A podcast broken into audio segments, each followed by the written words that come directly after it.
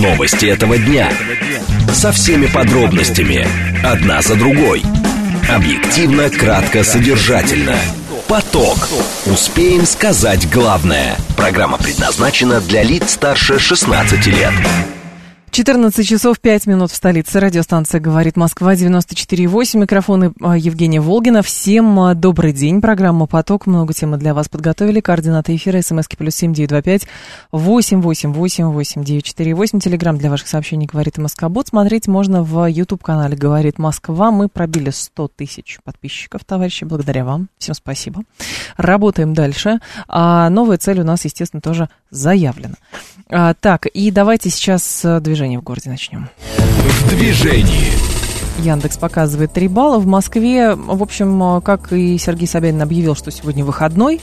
А, и, соответственно, люди, видимо, и остались а, у себя на даче. Не стали в город возвращаться. Основные затруднения внешняя сторона МКАДа на востоке, в районе Савихинского шоссе, внутренняя сторона в районе Новой и Старой Рязанки. Также затруднение традиционное а, перед Ленинградкой по внешней стороне. Сама Ленинградка очень туго въезжает в город.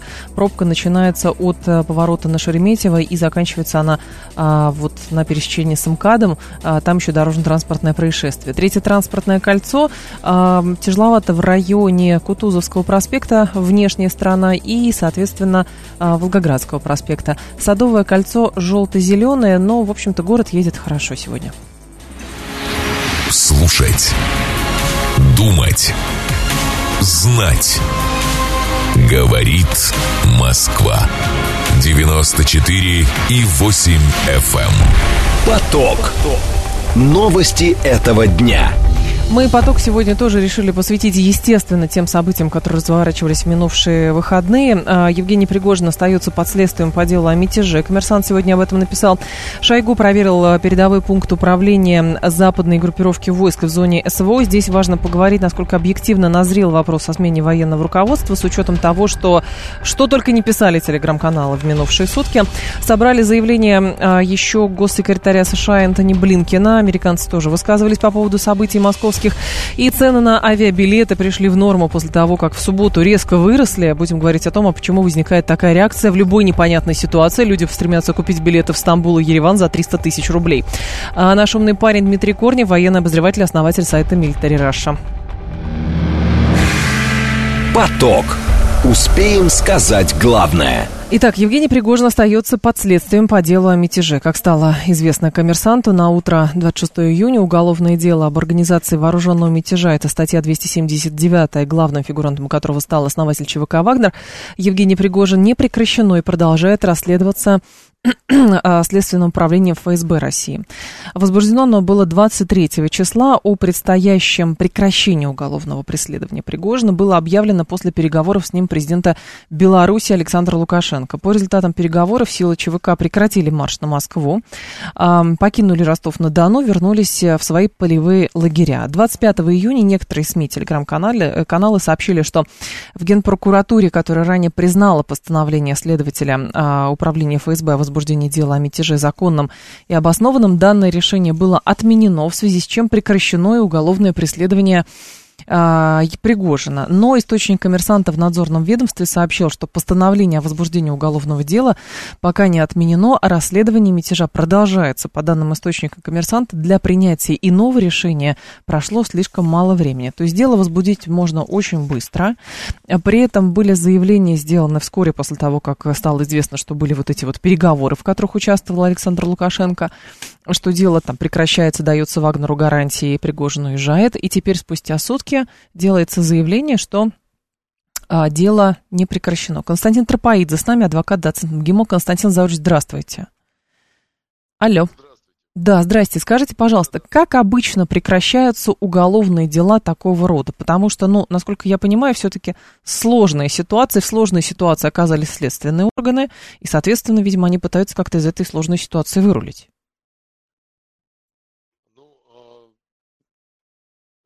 Вопрос, как обычно заканчиваются дела такого рода. Ну вот смотрите, за, э, дело вроде бы возбудили, и генпрокурор лично президенту да. докладывал. Потом были переговоры, и потом сказали, все, дела прекращаются. Спустя сутки мы узнаем, что, оказывается, дело все-таки не прекращено по каким-то причинам.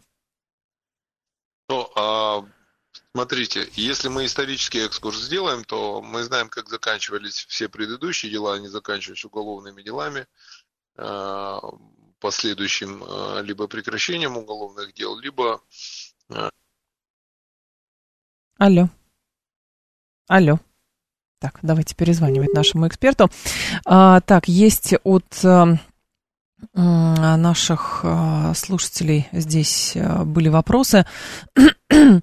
А, так, так, так, так, так. А, это, прошу прощения, по предыдущей теме. Да, что было сейчас а, по поводу вот этого уголовного дела, 279 статья, вот, и, соответственно, а, возникает просто вопрос, а, как а, в таком случае действительно вот, а, как бы дела быстро возбуждаются, процессуальный а, действия совершаются, но потом что-то происходит, говорят, дело прекращено. Но на самом деле оно не прекращено. Как долго процесс прекращения дела происходит, занимает. Константин Заводович, пожалуйста, давайте еще раз попробуем. Да. да процесс прекращения дел может пройти в течение нескольких часов. Вверх постановление может быть э, отменено генеральным прокурором, точно так же, э, если будут найдены основания. Но основания четко перечислены в статье 27 э, Уголовно-процессуального кодекса. Поэтому Сейчас я скажу о том, как это теоретически можно mm-hmm. сделать, да. проведя проверку и соберя, собрав определенные, скажем так, материалы, его можно прекратить чуть позднее. Причем это прекращение можно провести без задержания, без арестов и так далее. Mm-hmm. Технически это возможно, потому что Э, наши и правоохранительные органы, и прокуратура, когда есть, как говорится, э, стимул, они э, бывают очень креативными, и это все, как правило, укладывается, ну, во всяком случае, формально в рамки Уголовно-процессуального кодекса. А сегодня я бы хотел вот предостеречь от преждевременных заявлений. Во-первых, как я уже сказал, это может быть растянуто по времени в связи с тем, что Э, не выглядело именно так. Вот возбудили, прекратили, э, как по мановению волшебной палочки. А определенный срок пройдет, и это совпадет с э, заявлением пресс-секретаря и прочих Так, Константин Заович, я прошу прощения, было же заявление пресс-секретаря, что уголовное дело в отношении Пригожина будет прекращено, он уйдет в Белоруссию. А вот смотрите, слово «будет прекращено», а он же не сказал, что уже прекращено, что оно завтра будет прекращено. Угу. Мы с вами не видели, к сожалению, ни документов о возбуждении уголовного дела процессуальных, не видели документов о прекращении. Вот. Да. Предметно можно было бы говорить в этом случае. Поэтому я ничего такого противоречивого в этих а, заявлениях не вижу. А, любому грамотному юристу для того, чтобы сохранить лицо и процессуалисту в этой ситуации, ему нужно правильно оформить документы. Для правильного оформления документов, возможно, необходимо произвести ряд действий, ссылаясь на которые в дальнейшем это можно будет прекратить именно в рамках э, статьи 27 Уголовно-процессуального кодекса. Mm-hmm. Сегодня пока этих оснований э, не то что нет, они не озвучены. Когда они будут озвучены, мы можем, сможем понять или увидим официальный документ. А сегодня, ну, какая опасность для Пригожина может быть, это, ну, попытка задержания, да, там, и, э, допустим, дальнейшего расследования. Очевидно, что никто этим заниматься не будет после заявления официальных лиц Российской Федерации.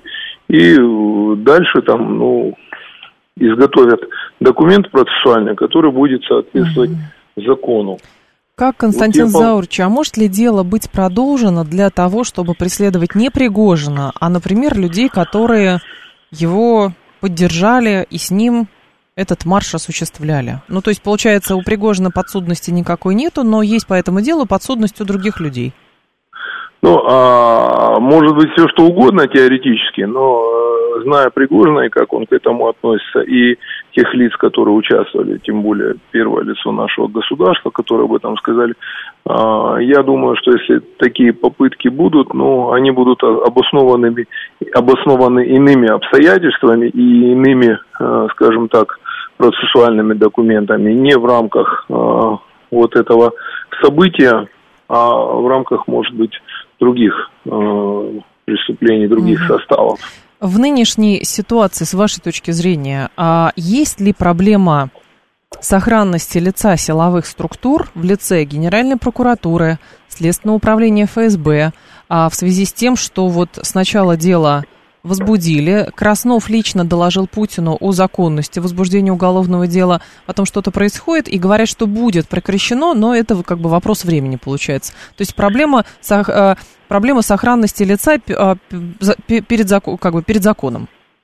Ну, а как раз вот здесь и идет работа, а то речь о том, что а, и прокуратура, и ФСБ по их основаниям законно возбудили. Ведь никто не отрицает, что во всяком случае действия а, ЧВК «Вагнер» носили признаки да, вооруженного выступления против э, действующих структур, как минимум. Uh-huh, uh-huh. Другой вопрос, что э, это закончилось, слава богу, э, таким образом, как это произошло. А дальше правоохранительные органы, понимая, что они обоснованно возбудили уголовное дело, Э, берут для себя э, такую совершенно правильную, юридически грамотную и джентльменскую паузу для mm-hmm. того, чтобы это не вызвало вот как раз такого ощущения и у них самих, в первую очередь, и у других, что они там э, что закон, что дышло, получается. Да, да, да, безусловно. Я как раз об этом и говорю, что мы не видели, во-первых, процессуальных документов о возбуждении уголовного дела. Прокурор доложил, безусловно, там были некие основания, да, угу. так же как для прекращения, также есть основания для возбуждения уголовного дела. Это заявление, сообщение о преступлении, представление прокуратуры. Не буду сейчас перечислять Я все. Поняла, да. Угу. Для наших слушателей, да. Такие же основания для прекращения. Поэтому, проведя проверку по ранее возбужденному, сейчас вот э, в рамках любого расследования или возбуждения уголовного дела что является опасным? Это розыск, задержание. Я думаю, что вот эти мероприятия они будут проводиться и для э, ЧВК «Вагнер», да, и его руководства. Вот это самое главное. И понимание того, что э, преследования дальше по этому делу не будет. А как это будет оформлено процессуально, поверьте мне, ну, найдут. найдут вариант, да, без изменения действующего уголовного Но... кодекса, как шутят некоторые. Да, коллеги. Константин Завуч, прям последнее уточнение. А, я понимаю, что а, статья серьезная, 279, но внутри статьи же нету параметра возможность прекращения уголовного дела за примирением сторон. Ну, как бы, как нет, это грамотно нет, называется. А, а там нет. Да, там ну, этого смотрите, нет, просто да. уточнение. Да. Если бы там было за примирением сторон, но сторона государства, да. если формально там подходить к этому, и первое лицо государства сказала, что она отказывается от преследования, да, угу. э, заявила о том, что есть некоторые обстоятельства. И такие обстоятельства это не новелла и э, не исключение, потому что э, там во многих странах и много исторических фактов, если этим сейчас заниматься, когда такие события происходили, да, ну, там, начиная от э, обмена пленными, которые на одной и на другой территории совершили там, э, военные преступления. Такие вещи тоже возможны именно с целью, во-первых, гашения конфликта, а Понятно. а во-вторых, с целью спасения человеческих жизней. Так вот здесь Понятно. ситуация, она продиктована, конечно же, очень серьезными государственными и гума- гуманитарными интересами спасения, в том числе человеческих жизней с одной и с другой стороны. Поэтому Здесь как раз исключительный случай. А что-то было на самом деле и юридическую квалификацию этого события, ну, мы, скорее всего, с вами позднее услышим, когда вот материалы эти все Генеральной прокуратурой и Следственным управлением ФСБ будут систематизированы, проверены, им будет дана соответствующая правовая оценка. Если дело продолжат, например, вдруг и Пригожин останется подозреваемым, то я правильно понимаю, что Беларусь должна будет его выдать, потому что у нас есть вот эти заключения? Нет, э, Нет? Это, это, она не должна будет выдать, потому что я думаю, что продолжение вот такого ага. активного, как обычно не бывает, иначе э, это пойдет в разрез с договоренностями. А Понятно. А эти договоренности носят уже на сегодняшний день ну, в какой-то степени характер соглашения международного. Понятно. И гарантом выступает другое государство. Поэтому здесь вот такие обычные мерки не подходят. Те, кто пытается э, вложить, вложить эту ситуацию в обычное прокрустово ложе юридического угу. э, момента формального, не совсем правы, вернее, совсем не правы. Мы юридическую оценку увидим, она будет соответствующая. Никто не будет принимать меры для розыска, никто не будет принимать активных оперативных действий до того момента, пока ну, например, не будет новых фактов действий со стороны сотрудников ЧВК, причем эти действия могут быть никак не связаны, допустим, с тем же э, Евгением Пригожиным. Вы понимаете, да, что Понятно, могут быть да. отдельные эксцессы исполнителей, которые будут там непонятно что делать. Поэтому это все вот такая сложная работа, и здесь у ФСБ много работы, у прокуратуры достаточно работы для того, чтобы это все Спасибо. исследовать. И они же будут докладывать потом и нам с вами, и первому лицу государства. Спасибо большое, Константин Заводович. Я вас благодарю. Константин Тропоидзе был с нами, адвокат, доцент МГИМО. Павел Галан дело может прекратить государственный обвинитель. Это реабилитируемая статья. Возможно, следствие оказывает давление лица, имеющие административный ресурс, против кого выступал Пригожин, говорит Адам. Ну, не знаю, видите, у Константина Тропоидзе, опытного адвоката, юриста, есть такая теория, что просто должны выдержать паузу. Они просто в один день дело возбудили и тут же вечером дело закрыли. Вот, потому что действительно ситуация непростая, для силовых структур очень чувствительная. А здесь, естественно, лежит задача сохранения лица определенным образом. Вот, поэтому, ну, наверное, выдерживать некую джентльменскую паузу. А там посмотрим.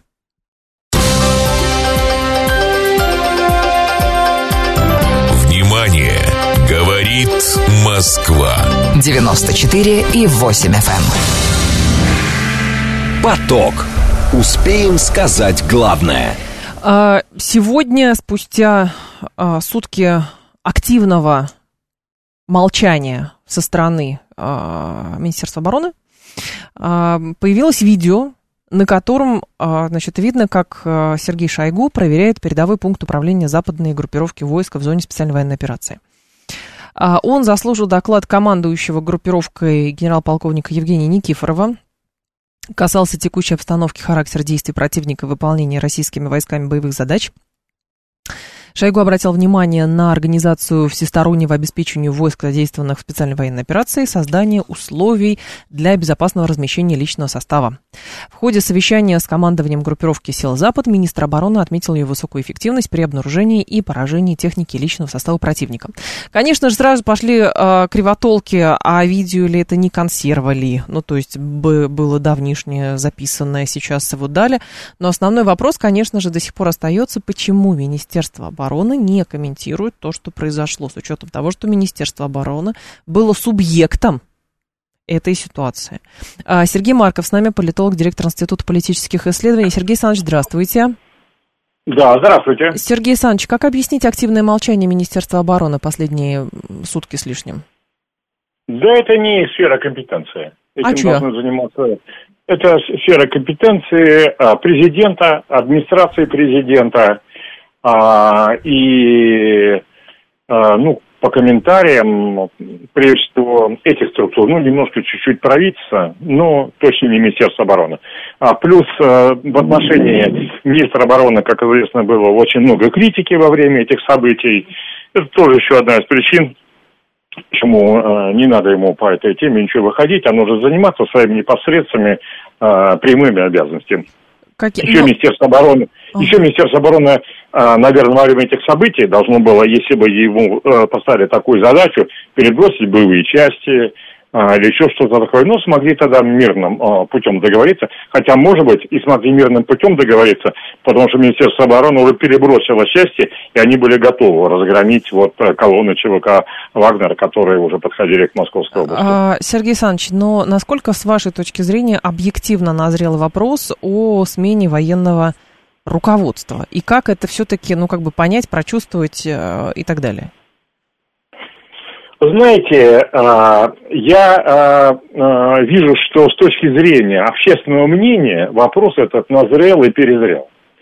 Значит, а, но... Кого интересует есть... общественное мнение, Сергей Александрович? Не-не-не-не-не-не, не, не, общественное мнение интересует, интересует власти, но да? только тогда, когда это имеет практическое значение. Сейчас, когда поддержка президента 80% была, а после этих событий она стала, я думаю, 90%, да, поскольку mm люди видят а, в Пригожине не, э, не, не политика с какой-то программы, а прежника всадника апокалипсиса, да, такого предвестника хаоса. В этом смысле готовы молиться люди, Владимир Владимирович, только избавьте нас от всего этого а, хаоса.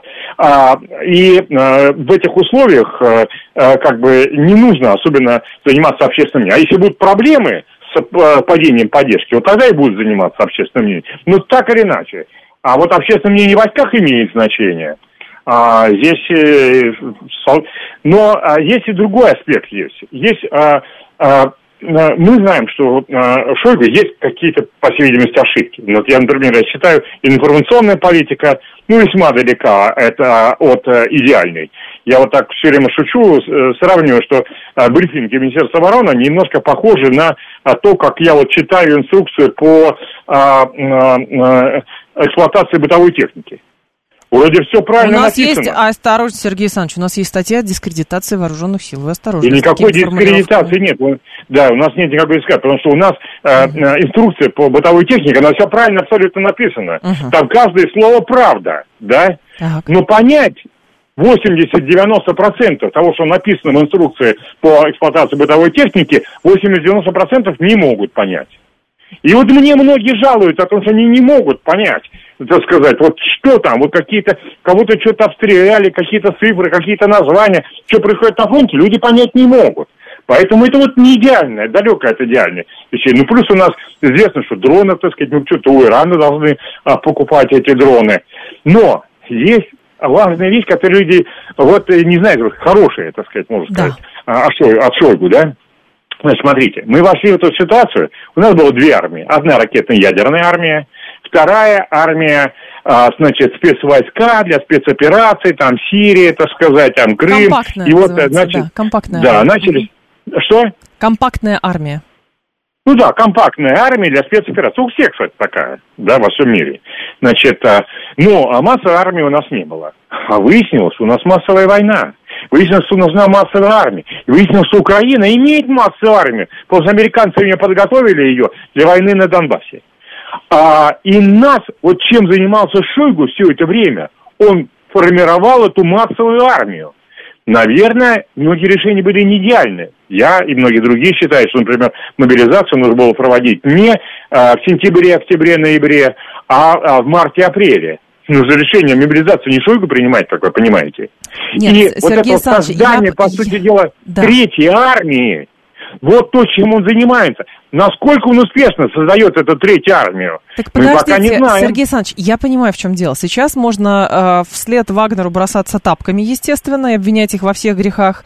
Вот. А с другой стороны, можно говорить, ну, главное, что, подождите, на переправе никого не меняют, и поэтому и так далее. Но э, очевидно совершенно, вы же не случайно начали а, и, и упомянули тезис, что проблема с коммуникацией со стороны Министерства обороны. Это была одна из причин того, что, видимо, есть некое, мягко говоря, непонимание, а, грубо говоря, неудовлетворенность деятельностью Министерства обороны. И возникает вопрос, я понимаю, что у власти есть определенная дилемма. Если, особенно исходя из того, что там говорили, то Дюмин будет, то еще кто-то будет, там Суровикин придет и так далее. То есть, с одной стороны, невозможно поменять сразу, потому что это будет для власти равно проявлением слабости перед общественностью, а эту власть никогда не допустит. А с другой стороны, а, игнорировать полностью как бы запросы соответственно, не пытаться объяснить, что происходит, а говорить, что есть, ну вот как бы искать какие-то оправдания деятельности Министерства обороны, тоже не есть, потому что как бы вот эта энтропия, она будет накапливаться. Как здесь пройти? Ну, вы знаете, вы правы абсолютно, формулируя вот этот вот, так сказать, э, тезис, да, а, значит, это противоречие, а, ну, заключается в том, что а, выход из нее заключается в том, что нужно дать возможность а, руководству Министерства обороны работать и выполнять вот те задачи, которые перед ним поставлены. А главная задача поставить – создать вот эту третью армию, создать вот эту массовую армию, которая могла бы вести боевые действия также с массовой армией, которую создали американцы на Украине. А здесь мы пока можем сказать, что вот началось наступление угу. а, украинское, наша армия не отступает, не сдает позиции. Все вроде бы нормально проходит. Да? Все нормально. Вот это один, а это один из критериев. Да. Есть другие критерии. Да? Мы ждем на самом деле наступления. Но мы не знаем, будет оно успешным, не будет оно успешным. А, и, но а, я думаю, что у президента есть какие-то другие критерии. Угу. Там что-то такое вот год а, Шойгу делает, да, а делает он что? Ведь э, должен... Э, пять секунд, воен... пять секунд, да. Военный это генштаб. А, министр, это прежде всего хозяйственник. Он создает вот это огромное хозяйство по а, а, а Хорошо, Шойгу-Герасимов. Ну, как-то, да, давайте, я думаю, Сергей Александрович, вы еще будете в наших эфирах, мы вам позвоним, на эту тему тоже продолжим говорить. Сергей Марков был с нами, политолог, директор Института политических исследований. Информационный выпуск мы продолжим. Новости этого дня. Со всеми подробностями. Одна за другой.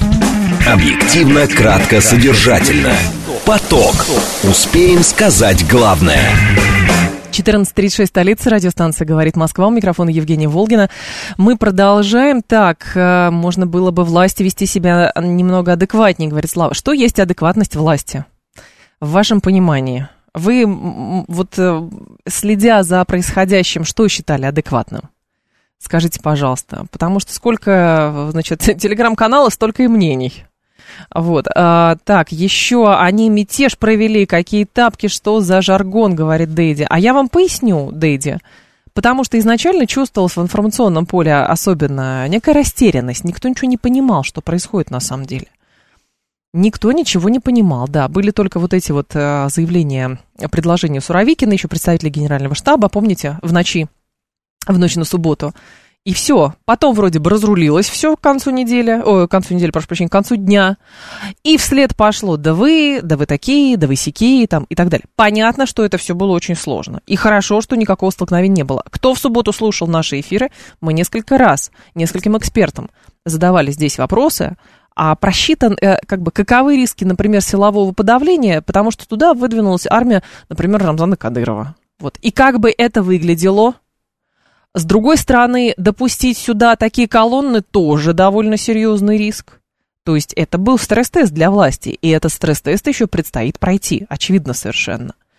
Но а, как бы вопрос остается открытым. Вопрос того, будут ли какие-то изменения в Министерстве обороны. Вот. Поэтому можно сейчас, конечно, выступать полностью там, адвокатами ведомства, потому что ну, они делают то, что вот они хотят, там им нужно, там не надо, это все, значит, э, времена трудные, поэтому не надо трогать Министерство обороны. Но к Министерству обороны объективно у многих накопились вопросы. Начиная от э, там, семей, мы с вами, когда мобилизация была частично, обсуждали это, обсуждали это, конечно. Начиная от семей мобилизованных, да, вроде бы этот вопрос решили, но и здесь что-то произошло. Поэтому логично обсуждать с людьми, что будет происходить в ведомстве, потому что это действительно сейчас очень важно. В Министерстве обороны взяли лирическую паузу. Там никаких заявлений не делают, просто демонстрируют, что Шойгу работает. И, ну, Герасимов, видимо, с ним видео никаких не было. Вот. Но просто проблема в том, что мы сейчас находимся, когда выбирается вот такая тактика молчания, это молчание заполняется, эта пустота заполняется всякими а, спекуляциями. И поэтому чем больше этих спекуляций, тем больше невроза. Мы понимаем, что наверху люди, ну, может быть, там не читают никакие телеграм-каналы, естественно, у них свои сводки и так далее, и хорошо. Но чувствовать, что действительно есть какие-то вопросы, это как бы чувствовать настроение общества, это тоже нужно. И вопрос сейчас тоже непростой. Как бы Вагнер пошел, поэтому снимаем Шойгу, вроде странно звучит, согласитесь. А Вагнер ушел, но к Шойгу вопросы, поэтому через некоторое время могут быть какие-то изменения. Как бы помимо Вагнера к Шойгу были, у многих были вопросы тоже, как действовать здесь. Ровно поэтому мы это обсуждаем, понимаете? Еще так, а, и кто-то говорит, кто-то говорит из... А, надо президенту вести себя очень филигран, филигранно, проявить выдержку. Ровно об этом и речь, Адам. Мы это и обсуждаем как раз. Хотелось бы гарантии были... Так, не, непонятно. Мне кажется, это не наше и не ваше дело, что касается Министерства обороны, говорит дядя Вася. Вы мне напоминаете депутата Кузнецова из Комитета по обороне, которому мы позвонили в субботу. Он сказал, а это правда не дело гражданских, возьмите Библию и читайте молитву. Но, понимаете, «Отче наш», конечно, можно прочитать много раз, но от этого вопросы не, не исчезнут. Вот в чем дело. И наша задача, как средство массовой информации, все-таки попытаться тоже найти ответы на вопросы, что происходит. Вот. В том числе, чтобы не было этого излишнего невроза, потому что сначала все лидеры общественного мнения вроде бы затихарились в телегах, а потом плач там Ярославна начался какой-то непонятный. То есть все э, действие средств массовой информации сводилось, ну, точнее, там, э, блогеров всяких, там, военкоров и прочее, потом сводилось к тому, что, значит, э, давайте не пороть горячку, соберемся, решим и прочее. Хорошо, ушел, теперь говорят, вот уголовное дело, вот там эти с летчиками тоже. Согласна, большой вопрос. Опять же, были официальные заявления Министерства обороны по поводу погибших бортов? Были они? Или около а, около воен, а, телеграм-канала, которые связаны с военным ведомством, только об этом говорили. И военкоры. Тоже вопрос. Где официальное заявление? Хотелось бы знать. Потому что ну, мы в такое время сейчас живем, что без информационного обеспечения никуда. Потому что если мы допускаем эту прореху, то в эту прореху тут же приходят спекулянты, и тут же приходят те, кто хочет, э, чтобы в Российской Федерации все зашаталось. Вот ровно поэтому коммуникация должна быть налажена.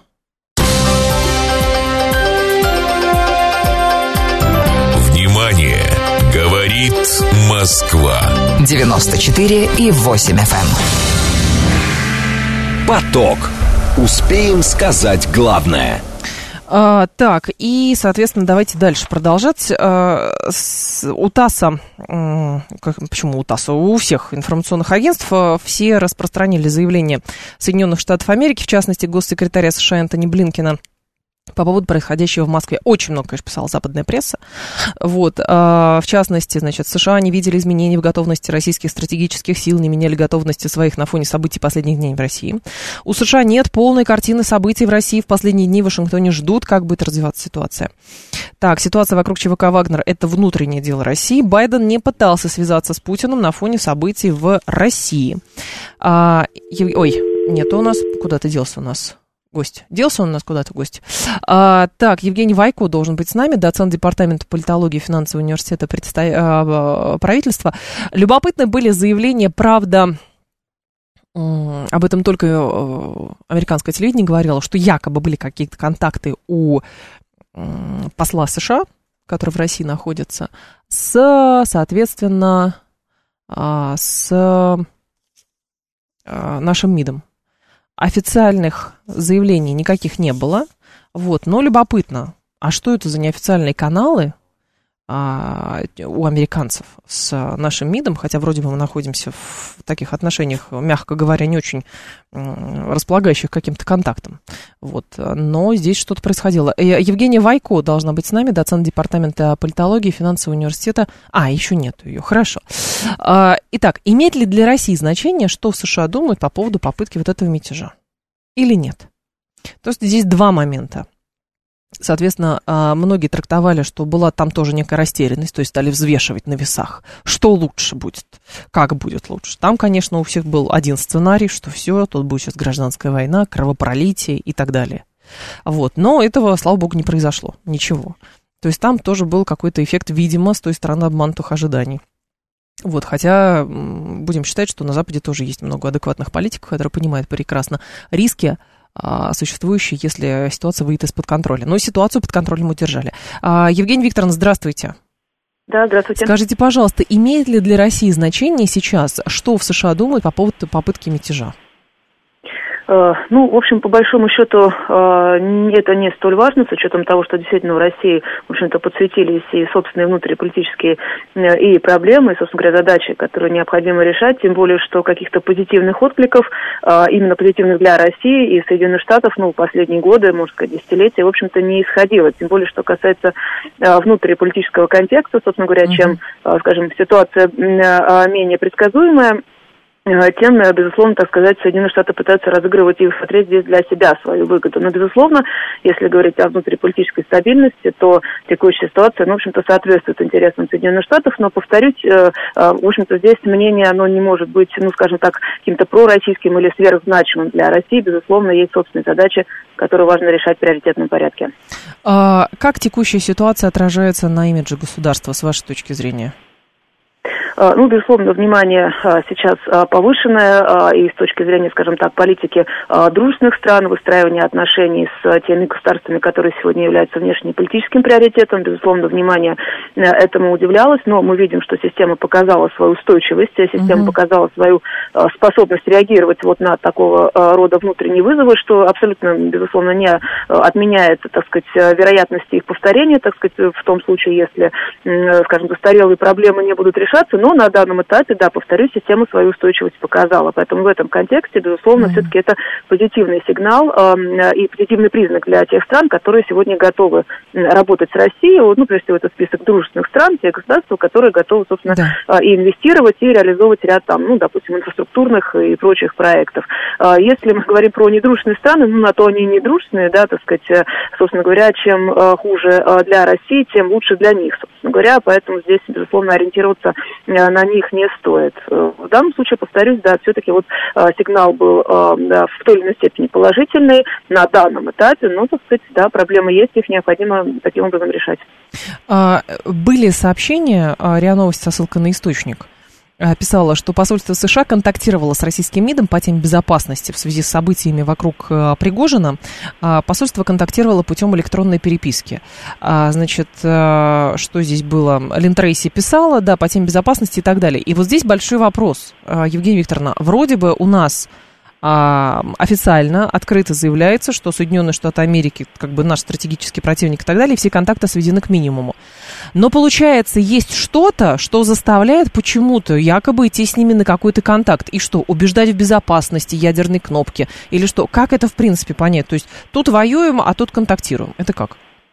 Ну, я так понимаю, что нет э, какого-то официального подтверждения вот этой информации, то есть сейчас это на уровне, скажем, таких вот э, возможных гипотетических обсуждений, угу. но если исходить из того, э, исходить из того, что да. там те или иные контакты были, а, то, собственно говоря, Россия, в общем-то, обладает ядерным оружием, Россия, безусловно, является ядерной державой, и, собственно говоря, поэтому, в том числе, поэтому столь пристальное внимание уделялось, и, возможно, даже именно в контексте этого, собственно, как будет развиваться ситуация относительно, ну, в том числе, доступа к ядерному оружию. Поэтому я допускаю, что в этом измерении контакты какие-то имели место, не думаю, что они были сверхподробными, а, безусловно, это не так, я допускаю, что были какие-то дежурные такие, ну, в рамках допустимого mm-hmm. там объяснения, комментарии, не более да. того. Но, повторюсь, пока на данном этапе каких-то официальных подтверждений этого все-таки не было. Но, в общем, ситуация сама, в принципе, допускает такого рода, ну, какие-то, может быть, даже не столько объяснения, сколько некое все-таки вот обозначение позиции текущего расклада, mm-hmm. но не более Спасибо. того, я думаю. Да, благодарю вас, Евгения Викторовна. А, Евгения Вайко была с нами,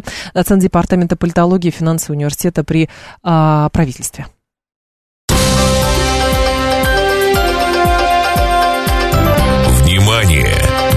Говорит Москва. 94 и 8 FM. Эм. Поток. Успеем сказать главное. Ну что, теперь давайте к э, людям, которые купили в любой непонятной ситуации. Зачем-то покупали билеты в Стамбул, Ереван и в Астану билеты слишком быстро закончились. Вот, быстрее даже, чем доллар в банкомате. Э, так, цены на авиабилеты пришли в норму после того, как э, 24 июня резко выросли из-за мятежа со стороны основателя э, ЧВК «Вагнер» Евгения Пригожина, сообщает туристическая ассоциация туристических операторов России.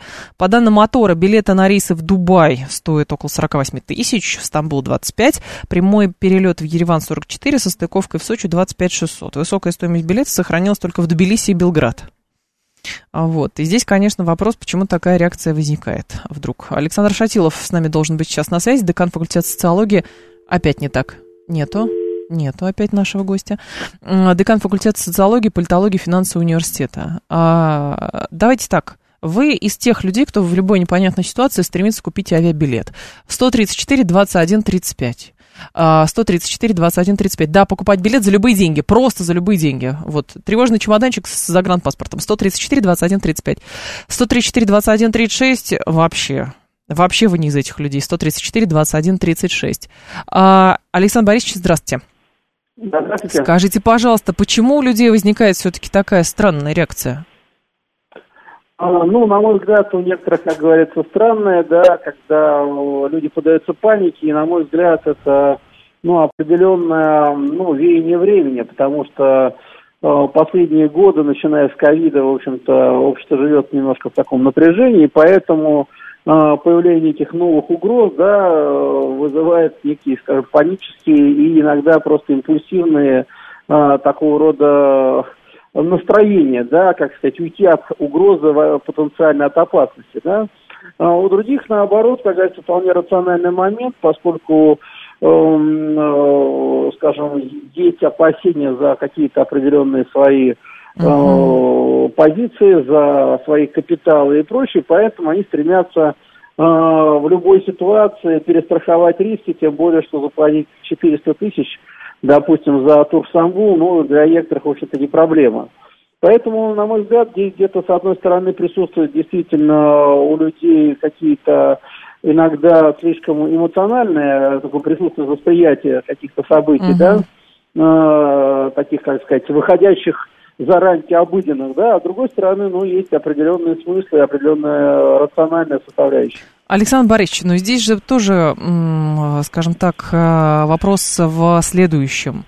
То есть это э, особенность э, времени текущего, обстоятельств текущих, или это какие-то спящие люди, которым да, должен быть, значит, они должны получить какой-то стимул, чтобы окончательно принять решение, ведь они же, скорее всего, возвращаются.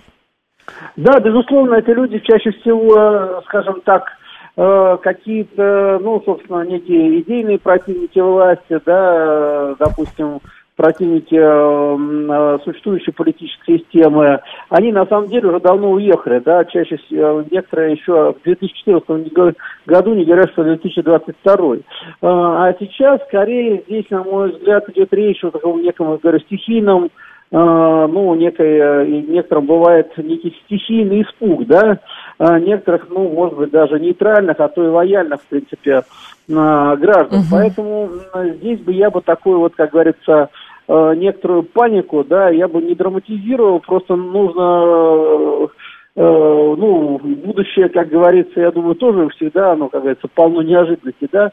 Я думаю, просто на будущее нужно предусмотреть такое, как говорится, тоже, э, ну, некоторое, скажем, э, ну, вот такого рода развитие событий. А задача, с вашей точки зрения, Александр Борисович, такое поведение а, ряда Э, ну, групп граждан, будем говорить так, потому что про ну, суперджеты разные тоже говорилось, что, значит, люди нас, не суперджеты, прошу прощения, а бизнес-джеты тоже куда-то в воздух поднялись, на всякий случай, угу. видимо. А, это тоже характеризует их каким-то образом. А для власти это вызов или все-таки это ничтожный процент людей, поэтому, в общем, пусть делают, что хотят? А, ну, если честно, власть должна, мне кажется, присмотреться и посмотреть на мотивацию отъезда, да, угу. более пристально и тщательно. А, и, ну, что называется, отделяет зерна от плевел. Есть, ну, условно говоря, действительно некие по натуре даже люди паникеры, которые стремятся а, от любой опасности, от страус засунуть голову в песок и куда-нибудь желательно в песок а, где-нибудь в Анталии или там в Таиланде, да, а есть, ну, действительно, те, кому есть, как говорится, основания э, как бы выезжать, да, и вот здесь вот как раз, мне кажется, власти стоит, ну, как бы проанализировать поведение, особенно представителей элиты, да, вот этих э, элиты бизнес-джетов, да, а, ну, чаще всего необычных рядовых граждан, россиян. Понятно. Спасибо большое, Александр Борисович. Благодарю вас. Александр Спасибо. Шатилов был с нами, декан факультета социологии, политологии, финансового университета.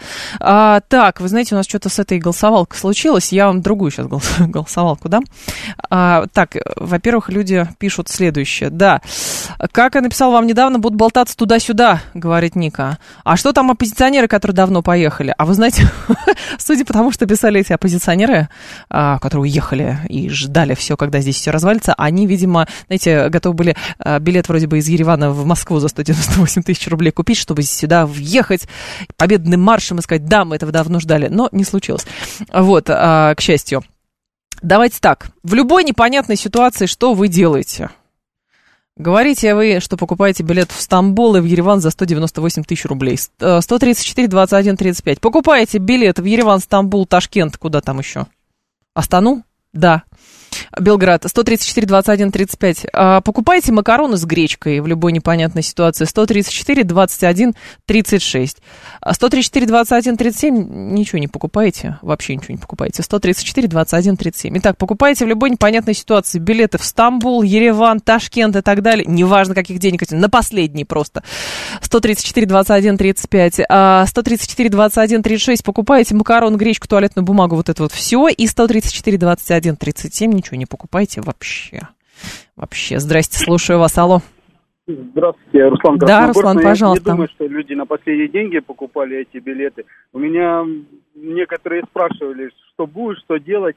И это уезжать, не уезжать, детей спасать, не спасать. А куда ехать и главное, от чего спасать-то? Ну вот ну, что? Вот, э, одни позвонили, а у них отпуск в Турции через неделю. Так. И боятся, что турецкие авиалинии, которые сейчас летают, э, могут прекратить свое авиасообщение и на чем Почему? туда долететь. То есть у них Сплавь. такая мотивация. Но Мгм. я всем советовал, давайте, вот как я вспоминаю 91 год, э, август месяц, Так. давайте первые сутки посмотрим, что будет. Что в что первые сутки, да. Так. Да, потому что первые сутки, они всегда решающие в любой такой А здесь все за ситуации. сутки вроде бы и как бы, ну, а, скажем так, Да, видимая часть вопроса, она завершилась в первые же сутки. Вот так. Да, потому что, ну, я ту ситуацию очень хорошо помню, как э, вначале это был шок для всех, информации было в миллион раз меньше, чем сейчас, только через телевизор, а потом слухи пошли, а потом одно... Но это тогда было, да. Спасибо, Руслан, да, благодарю вас. Давайте еще голосовалка у нас пойдет. 134, 21, 35. Покупаете в любой непонятной ситуации дорогущие авиабилеты. А интересно, вот эти люди за 198 тысяч, они туда-сюда билет прода- покупают? Или все-таки в один конец? Вот интересно. Вот, а 134, 21, 36 покупаете гречку с макаронами, и 134, 21, 37 ничего не покупаете. Владислав говорит, ничего не покупаем, все давно купили. Запас хватит надолго, кроме Родины мы нигде не нужны, говорит Владислав. Достаю бронежилет и иду к полиции встать добровольцем, говорит Глицин, это его позиция. Не думаю, что уехавшие от мобилизации захотят приехать в этот замес, говорит Слава. Вы знаете, мне кажется, что уехавшие тогда вот эти штурмующие Верхний Ларс люди, они по-тихому уже некоторые вернулись. Уж столько было сюжетов про них написано, правда. Вот. Вообще никого не осуждаю, ничего, личное дело каждого. Но ам, было много чего написано. Когда они уезжали, а, там, приехав, например, в Ереван, и там тоже было какое-то обострение очередное между Арменией и Азербайджаном, говорят, а как, а нам не рассказывали, что вот они тоже, оказывается, у них там, они воюют, как же так? Потом деньги у кого-то закончились, потом а, еще что-то случилось, и потихонечку начали возвращаться. Вот. Правда, не знаю, какое процент, но здесь тоже очень показательно, конечно, что билеты там за 200 тысяч были. Вот. Банки, конечно, тоже не подвели, естественно. Сразу под шумок надо обязательно что сделать? Правильно поднять курсы. Поднять курсы валют, больше, больше, больше, навариваться на страхах людей. Поэтому самая оптимальная стратегия какая? Не паниковать, точно совершенно, потому что денег точно потратится гораздо больше, чем планировалось вообще. Еще так, а, что там еще? Что эти бегуны будут делать, если будет одновременно и пандемия, и боевые действия, говорит 414 я думаю, что в случае чего а, с ВОЗом смогут договориться, чтобы отложить пандемию. А, вот а, и все. Так, будет, приоритеты будут расставлены. Знаете, Алло, слушаю вас. А, Здравствуйте. Здрасте, Москва. пожалуйста. А, Ну, у нас народ, конечно, а, достаточно устойчивый в этом плане. Абсолютно. Я в бы- мемы, я бы- мемами народ занимался в субботу, Я по-моему. бы- Да. Я бы не сказал, что прям как-то очень паникуют. Ну, безусловно, там, может быть, кто-то там куда-то едет. У меня вот э, совершенно случайно товарищ ехал в Стамбул в субботу. Случайно А, то есть или под, под шумок? Не-не, совершенно случайно. Случайно уехал. Мгм. Да, с братом 8 лет не виделся, он со Штатов летел в Сомали, в общем, и говорит, надо встретиться. Но билет стоил 80 тысяч туда 80 тысяч туда-сюда, обалдеть. 80, 80, 80. Ну, я поняла. Это Ага. в пятницу вечером он покупал, говорит, захожу, говорит, 70 вроде. Думаю, блин, дорого. Захожу через полчаса, уже 80. 80 тысяч. Вот, пришлось покупать за 80. Да, спасибо, спасибо, конечно. А, Как истократ говорит, кстати, теперь мы знаем, как будут защищать Москву и кто будет защищать Москву. На КамАЗа коммунальщиков главный опорный пункт. Говорит, да, очень интересно, конечно, выглядели еще отдельные картинки с а, нашими, э, олигархов вроде бы у нас нет, да, богатыми людьми, которые, с одной стороны, э, фотки давали, что они где-то там колесят, вот, по просторам Российской Федерации. В Москве их просто нету но при этом параллельно Flight Radar фиксировал, что какие-то бизнес-джеты в воздух поднимаются. А вот. В мае в Дубае в одну сторону билет стоил 49 тысяч рублей, Катя говорит. В мае в Ду... не было попытки военного мятежа в Российской Федерации, поэтому они стоили столько, 49 тысяч рублей. Плюс в мае в Дубае уже очень жарко, поэтому там билеты дешевые. Вот. А сейчас, соответственно, другая ситуация. Но сейчас, говорят, они опять в норму вернулись, эти билеты. Вот 48 тысяч сейчас стоят уже, если кому надо вдруг. Итоги голосования какие? 5% в любой непонятной ситуации покупает билет, за 200 тысяч. 3% покупают гречку с макаронами, а 92% ничего не покупает. Просто сидят и ждут, что будет. 15 часов новости и продолжим.